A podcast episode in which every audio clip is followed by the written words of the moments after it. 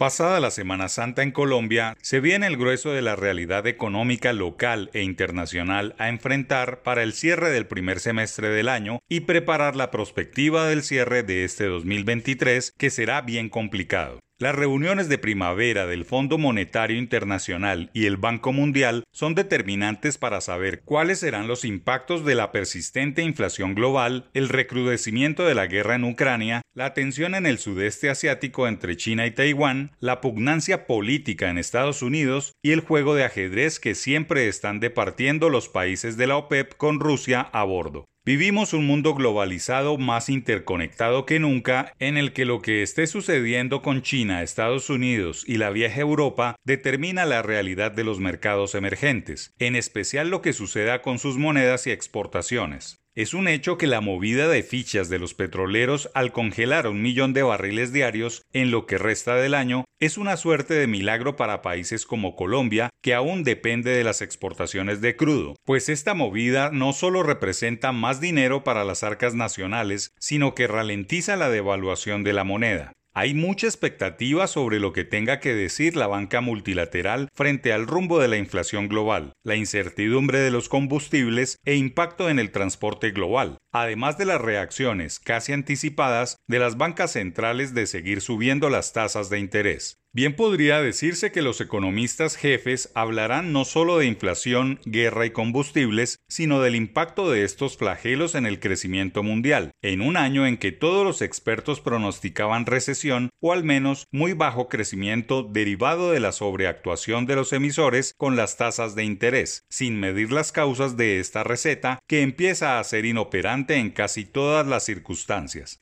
Todos estos temas deben llenar la agenda de las llamadas reuniones de primavera de 2023 del Grupo Banco Mundial y el Fondo Monetario Internacional, que se llevarán a cabo de forma presencial desde hoy lunes 10 de abril hasta el domingo 16 de abril en las sedes de ambas instituciones en Washington con la asistencia de grandes economistas, ministros de Hacienda y algunos jefes de gobierno. La prospectiva que de aquí se desprenda será determinante para los planes de los ministerios responsables de la economía de los países, para revisar al alza o baja sus proyecciones de crecimiento económico, mirar con detalle las observaciones y lo más importante, las banderas rojas de los temas más coyunturales de lo que resta del año. Seguro será un diagnóstico más exacto de este momento, menos romántico o soñador, pero sobre todo más real sobre el estado de la economía mundial, menos preocupaciones por el largo plazo y traslado a un segundo plano de temas que hasta antes de la pandemia venían estando presentes en el derrotero, como el calentamiento global, la sostenibilidad o los asuntos corporativos sobre el valor del dinero. Sobre la mesa de estos bancos debe estar el costo de vida, la pobreza, el escalonamiento de la guerra, los temas de género y las piedras fundamentales para bajar la precariedad de las naciones que son grandes exportadores de inmigrantes, de las cuales no se escapa Colombia.